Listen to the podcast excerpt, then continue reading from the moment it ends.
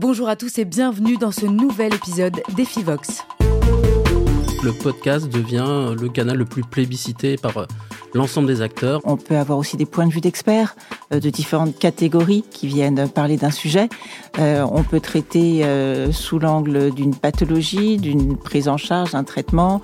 Il y a énormément de choses à faire avec le podcast. Dans les formats de podcast, ce que l'on voit aussi, c'est au-delà de simples interviews, c'est ce format d'échange, de partage sur une problématique donnée entre un patient et un professionnel de santé. Brain Content, éthique, dermo-cosmétique, B2B, digital, storytelling, réglementaire. Bonjour à toutes, bonjour à tous et bienvenue dans ce premier numéro d'Efivox, la voix de la com santé. Bonjour Marie-Ange Fort. Bonjour Julia. Marie-Ange, vous êtes la fondatrice et présidente d'Efficience Communication et je vais vous laisser nous présenter notre première invité pour ce premier numéro. Avec grand plaisir. Donc euh, aujourd'hui, Rémi Teston nous accompagne. Rémi, on ne le présente plus, c'est le créateur de Buzzy Santé, le média de référence sur tout ce qui concerne euh, la santé digitale, euh, sous toutes ses formes, que ce soit en termes de médias, en termes de produits, en termes d'actualité. Un expert de la santé digitale, je crois depuis 18 ans, vous vous penchez sur ce sujet passionnant avec euh, une première vie euh, en industrie pharmaceutique d'ailleurs, donc euh, un parcours très complet pour pouvoir parler de la santé et du digital. Rémi Teston, est-ce que tout ce qu'a dit Marie-Ange Fort est, exact? Voilà, tout est bon sur le parcours. Il ne manque rien? Non. Bon, eh bien, écoutez, merci beaucoup d'être avec nous aujourd'hui. le podcast, c'est donc le nouveau médium de com, y compris en com santé. c'est bien ça, la grande tendance aujourd'hui? Effectivement, aujourd'hui en communication santé, il y a un arsenal hein, de canaux à disposition et le podcast devient le canal le plus plébiscité par euh, l'ensemble des acteurs, hein, les industriels de santé, les professionnels de santé, les centres hospitaliers, les patients. Et donc c'est un canal qui est de plus en plus euh, euh, prisé hein, dans ce qu'on appelle les podcasts natifs et qui sont réalisés à la fois pour témoigner de conditions, notamment côté patient, de pouvoir aussi partager de l'information ou même être dans une optique de formation à destination des professionnels de santé ou, en interne au sein des, entreprises. Pour le témoignage, je vois bien en quoi ça se différencie euh, des autres façons de communiquer, mais par exemple pour les laboratoires pharmaceutiques ou pour les marques santé, en quoi le podcast apporte vraiment quelque chose de nouveau? Bah, c'est déjà un nouveau format par rapport euh, à la communication qui est faite au grand public ou, auprès des patients. C'est un média qui peut être euh, utilisé dans différents endroits. On peut l'utiliser en situation de mobilité, dans les transports, aussi, on peut écouter des podcasts en faisant d'autres tâches euh, à côté. Et c'est un canal aussi qui permet d'humaniser davantage les messages euh, en passant par les voix aussi de personnalités, de patients. Donc c'est un canal qui a un, impact beaucoup plus fort, un engagement plus fort que certains autres canaux un peu traditionnels comme, bah, comme le site web ou, l'email. Oui, ou le, vieux papier aussi. Voilà. Hein, on n'oublie pas euh, les petites parutions. Et puis, il y a évidemment différentes catégories de formats. Tous les podcasts ne s'adressent pas au même public. Exactement. Donc, ce que l'on voit en majorité sont les podcasts à destination du grand public, des patients. Donc ça, on va les retrouver sur les plus grandes plateformes de streaming euh, traditionnelles hein, de, podcasts. Il y en a beaucoup aujourd'hui on a, on a des chiffres là-dessus? On estime qu'il y a à peu près 500 podcasts santé. Qui sont à destination du grand public. Exactement. Donc souvent animés par des médecins, j'imagine. Alors animés à la fois par des médecins, mais majoritairement par des patients.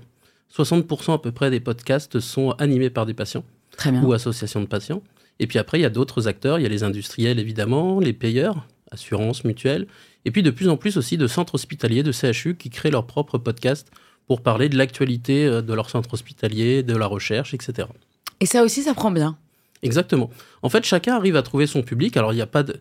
Il n'y a pas encore vraiment d'audience faramineuse, mais chacun arrive à trouver son public pour toucher sur des, des, spécificités. On voit dans les thématiques beaucoup de choses aujourd'hui autour de la santé mentale, de la santé des femmes.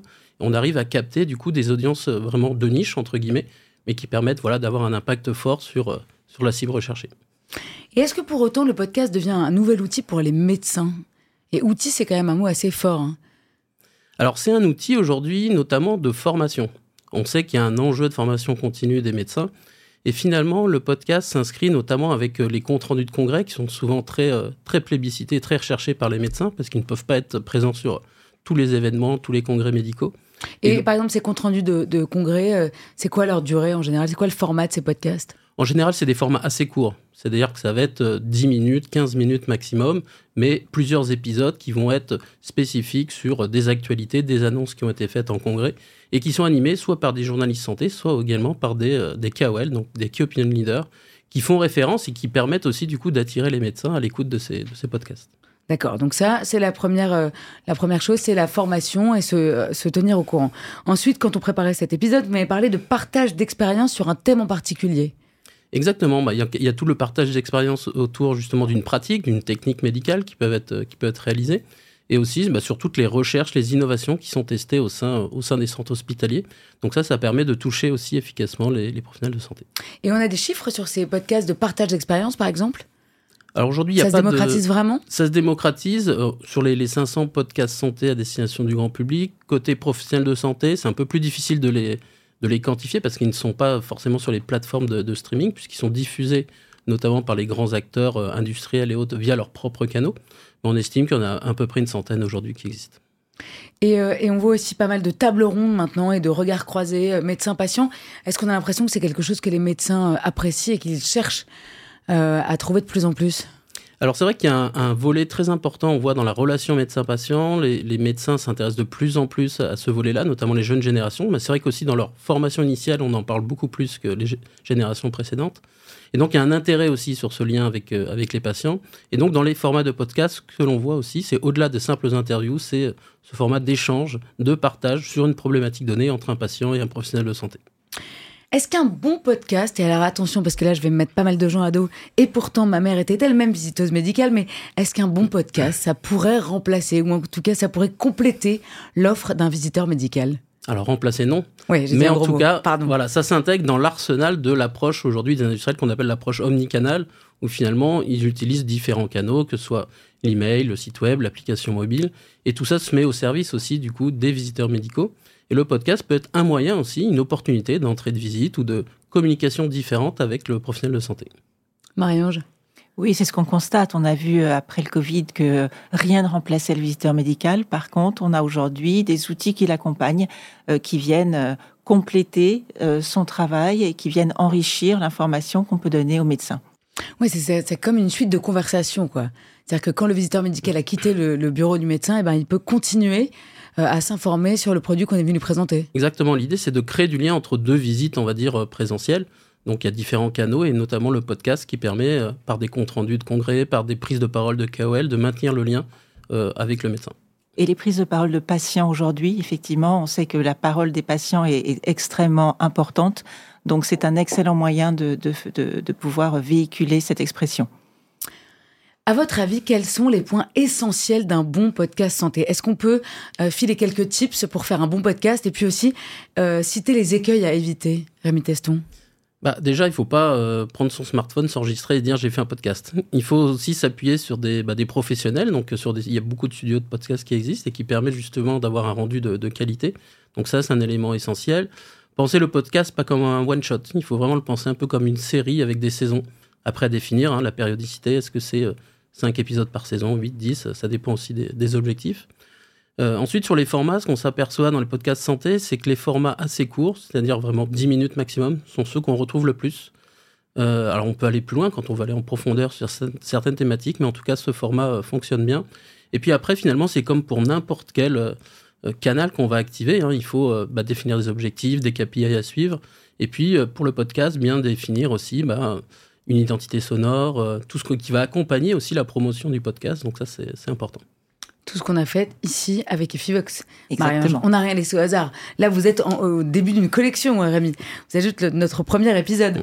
On sait que l'usage du podcast est assez varié. On l'aura donc compris avec vos explications, Rémi Teston. Est-ce qu'on sait néanmoins quels sont les besoins déjà actuels là, les, des labos pharmaceutiques ou des acteurs de santé aujourd'hui? Bah, il y a un réel besoin de donner la parole aux patients, de communiquer aussi sur les pathologies où ils sont engagés. Et donc, il y a une volonté aussi d'aller plus loin dans le témoignage. Et notamment, on voit maintenant des formats de podcasts qui sont un peu plus dans le format un peu documentaire, un peu histoire, euh, raconter finalement des parcours en entier, au-delà du témoignage de patients. Donc, une volonté aussi de s'impliquer euh, davantage dans l'histoire des patients pour asseoir aussi leur position d'acteurs de santé. Tout à fait. Ce qu'on voit en termes de stratégie, euh, c'est qu'aujourd'hui, on doit multiplier les assets et qu'un euh, même contenu peut être véhiculé sous différentes formes. Donc, le podcast est une de ces formes euh, et c'est pour ça qu'il devient très intéressant. Alors, euh, Marie-Ange, je le rappelais à Rémi, mais avec Efivox, vous lancez donc une collection qui chaque mois répond à une problématique en com santé. Et ce type de collection, c'est exactement ce dont on parlait, c'est ce qu'il faut proposer à vos clients. Est-ce que vous avez déjà des exemples en tête de ce que pourrait être une collection pour un labo, par exemple?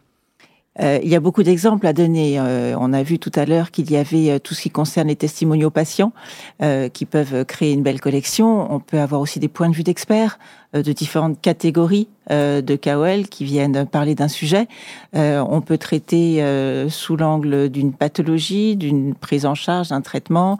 Il y a énormément de choses à faire avec le podcast. Ce qui est important, c'est de bien définir justement ce qu'on appelle sa ligne éditoriale, ses objectifs, c'est-à-dire que le podcast ne doit pas être un one-shot et un gadget, il doit vraiment répondre à quelque chose qui s'inscrit dans le temps et qui répond à un objectif. Donc le podcast, c'est la nouvelle euh, flèche à votre arc chez Efficience je dirais plus la corde à notre violon, comme ça on peut continuer de faire une belle partition en stratégie euh, santé.